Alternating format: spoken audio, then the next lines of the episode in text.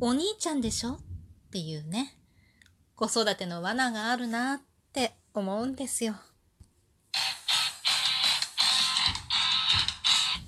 今日もなるようになるさ。こんにちは、アラフォー母ちゃんこと冬木玲です。この番組は私冬木玲が日々思うこと、本の朗読や感想など気ままに配信している雑多な番組です。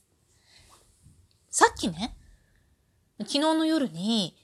乾燥機をね、回しておいた洗濯乾燥ね、を回しておいたタオル類を畳んでたんですよ。で、今夏休みだから、子供たちが屋上に出したプールで毎日遊んでるんですけど、その時にも大量のタオルが出ると、まず、まあ屋上だからさ、結構暑いのもあって屋根ないでしょ？タオルをこう首に巻いたりとかしながら遊んだりとかね。あとちょっと上がったりとかすると、まあ、肩にね、かけたりとかしてびしょびしょになるタオルがあったりとか、あとは上がってくるときに足拭きマットよろしくね、ベランダの入り口のところにドカーンとね、4人いるからね、ドカーンと引いとかないとびしょびしょにされるわけね。ドカーンと引くバスタオルでしょ？それからその後シャワーを浴びて、その後に使うバスタオル。どんだけタオル使うねんっていうね。でもこれも、文明の利器ってすごいね。乾燥機っていうものがあるのよね。洗濯と乾燥を一気にしてくれね。ボタン1個ピンって押すと勝手にやってくれる。そういうのがあるから、そんなにイライラしないのよ。まあいいや、タオル使っても、みたいな。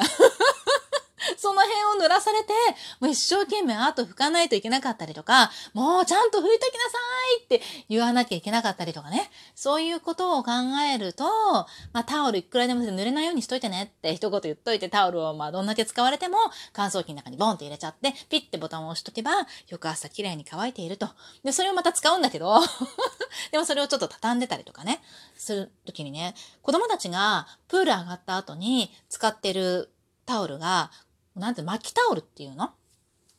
上に、まあ、肩からバサッとかけて、首のポンチョみたいな感じね、首のところでパチンと止めて。で、そのタオルがね、昔から、昔から、うん、昔からだな。どれぐらい前かな？3、4年、4年くらい前かな？から使ってるね。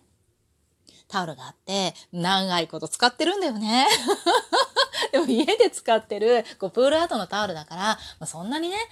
いいじゃない？気に入ってるものだったらボロボロでも、みたいなね。感じもあって、それがね、ディズニーランドで買った巻きタオル、フード付きの巻きタオルなのね。で、もうちょっと全然覚えてないんだけど、多分3、4年前よ。その時に、みんなでディズニーランドに行ったのよ。なんで行ったのかな？なんで行ったのかな？なんかの休みが取れて、旦那の休みがね、長い休みが取れて、で、うちは、車が使えないので 私運転するのすごい苦手っていうか、まあ、内耳が悪くてできないのと、まあ、旦那はもうすこぶる危険なのと。なので、電車で行くんです、電車で。で、電車で行くから、電車で行って帰ってくると、もう時間がね、やっぱり夜深夜になったりとか、まあ朝早朝から出ていくことになったりとかするので、もう4人抱えて出ていくちっちゃいのもいるしね、もうめんどくさいから泊まるんですよ。近くのホテルに。だからもう一つのね、すごい、なんだろう、ちょっと遊びに行くアミューズメントパークではなくって、なんだろうね、もう、連休を使って遊ぶ大きな遊びの一つになっちゃうわけよ、ディズニーランドってね。で、まあ、近くのホテルに泊まってやるんだけども、なんだろう、中でさ、遊んでる時に、だ、できるだけね、空いてる日を選ぶの。なんで空いてる日を選ぶかっていうと、あの、並んでられないから、あんなに長い間。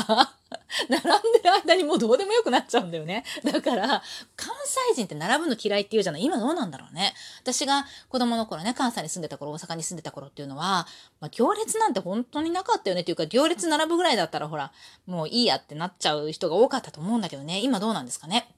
ね、関東に来た時にさ、電車とかもさ、きっちりこう並んでてすごいびっくりしたのを覚えてる。今はなんか関西も並んでるみたいだけどね。なんかで、電車をね、待ってる列がきっちり並んでるっていうのピーッと並んでて、で、まあ、抜かし、ね、間にこう、なんていうの？えー、なんていうんだっけ？割り込み。割り込みとか、ないんだよね。ちゃんと並んで順番に乗るっていう、すごいなーっていうのを関東に来た時に、驚いたなっていうのは、まあそれはどうでもいいとしてね。ディズニーランドで雨が降ったわけよ。だから雨が降りそうな時に行くの。梅雨の時とか。ちょうどイベントとイベントの合間とかね、そういう時に行くとディズニーランドって結構空いてて、平日のね、結構空いてて、しかもなんか、もう一番狙い時は、えー、っと、雨が降って、途中で止む時とか、あと逆のパターンね。もうあと昼から雨降りますよって分かってる時とかね。そういう時とかに行くと結構空いてんのよ。だから、一番ね、正解だったのが、多分6月に行ったディズニーランドだと思うんだけれども、まあ、ほ、ほぼほぼ霧雨が降るような日だったの。で、その日、で、途中からね、すごいラッキーなことに、天気予報に反して晴れたんだよね。なので、すごいラッキーだったんだけど、その時、えっと、あれなんていうの？スプラッシュマウンテン、バッシャーンって水の中に飛び込むやつね。あの、スプラッシュマウンテンを、並ばずに3回ぐらい連続で乗った記憶がある。私は乗らない、内地が悪いのね。旦那と子供たちがね、スプラッシュマウンテンを3回ぐらい連続で乗った。旦那はなんか、すごいハマって、その後もう2回ぐらい一人で乗ってたけど、それくらいディズニーランドが空いてる時っていうのがあるのよ。で、まあね、そのディズニーランドに行ったわけよ。なんでしょう、でも5分になってるし。でね、それで、雨が途中でね、その日は、分かってたんだったっけな？ちょっと忘れちゃったけど、まあ、雨が降ってきたの。で、ああ、雨降ってきたなって、でもやり過ごせるかなっていう雨だったんだけど、だんだんだんだん結構降ってきて、あ、これまずいな。結構、で、寒いんでね、梅雨時に行くもんだから。だから、服が濡れると結構あとめんどくさいなって子供たちはね、風邪ひいたりとかするとね、と思って、ラップタオル、その巻きタオルをね、が売ってたのよ。まあね、雨降り出したから売り出すんだよね。バーっとどこのさ、こう、出店とかでもこう売り出して、あ、買ってあげようと思って、特に上は結構もう大丈夫で、一番上のお兄ちゃん、その多分ね、おそらく5年生だったと思うの。多分。で、いや、もういらないって。うん、そうだよね、とか思って、この可愛いさ、ミニーちゃんとかさ、まあ、ミッキーとかさ、あとはディズニーのこう絵がブワーって一面に書いてあるタオルなんてね、いるわけないじゃん。で、なんか上の子はね、いらないいらないとかって言って、で、買わなかったのよ。で、なんとなく、上の子って大きい気がするの。だから、その当時ね、振り返ってみれば、長女は、2番目のね、長女は小学校の2年生だか3年生だかだったと思うのよ。でも、私とか旦那の感覚では上の子なのよね。で、下の子は、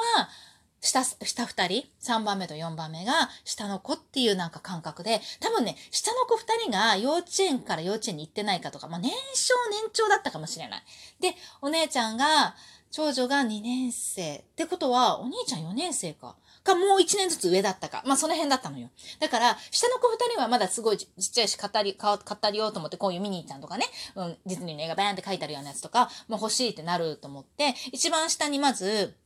その子は水色が好きだったから、水色のミニーちゃんをかたどったような、なんかラップタオルがあるの、巻きタオルがあって、それを買ってあげたの。で、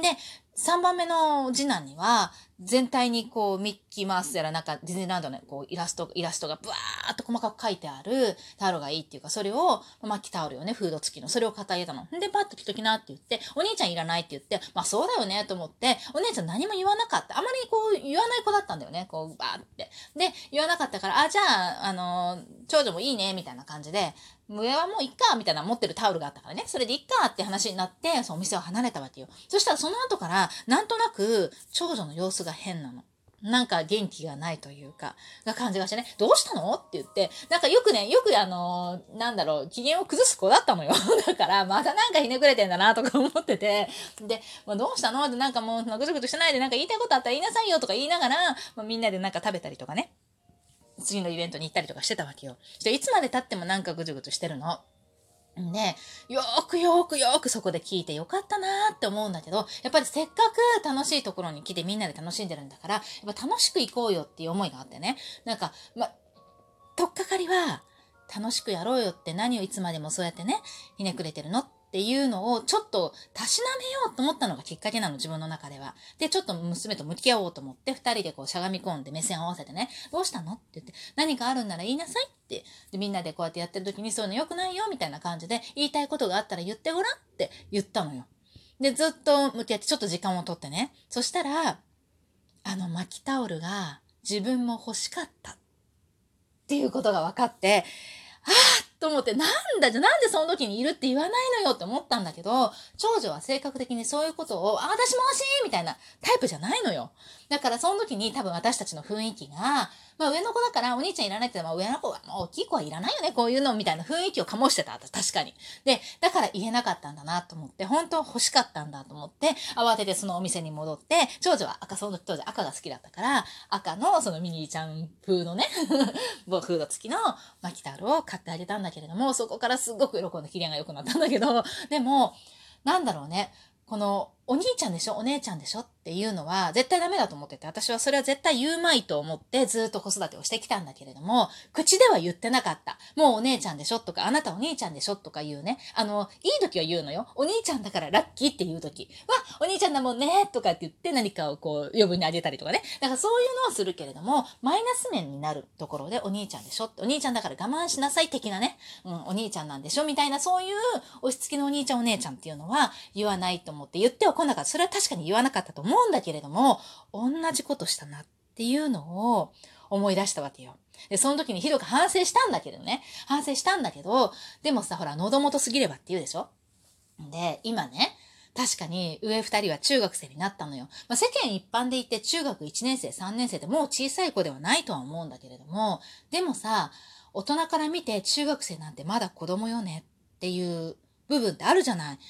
なんか、下の子が下の子今ね、一番下が3年生なの。私今、一番下の次女をすごい小さい子だとなんとなく感覚として思っているのね。だけれども、当時この巻きタオル、ミニーちゃんの巻きタオルが欲しかった長女は、2年生か3年生だったわけよ。うんと大きいお姉ちゃんだよねっていう感覚を私は確かに持っていたなと思って、そういう、なんだろうね、無意識の意識っていうか、そこにね、なんか子育ての罠があるような気がして、なんかここはちょっとね、もっと、いつも言ってるじゃん私ね。子育ては一人一人と向き合うべきなんだっていう、その向き合いが、私もそう言いつつできていない部分もいっぱいあって、なんかまだね、抜けている部分があるんじゃないかなとかね。その罠に今ももしかしたらハマっているところがあるんじゃないかななんて言ってね、ちょっと子育ての初心に帰る思いになって手洗濯物をね、畳んでて、あ、これは記録しておこうなんて思って今収録しているんですけれどもね、最後まで聞いていただきありがとうございました。またね。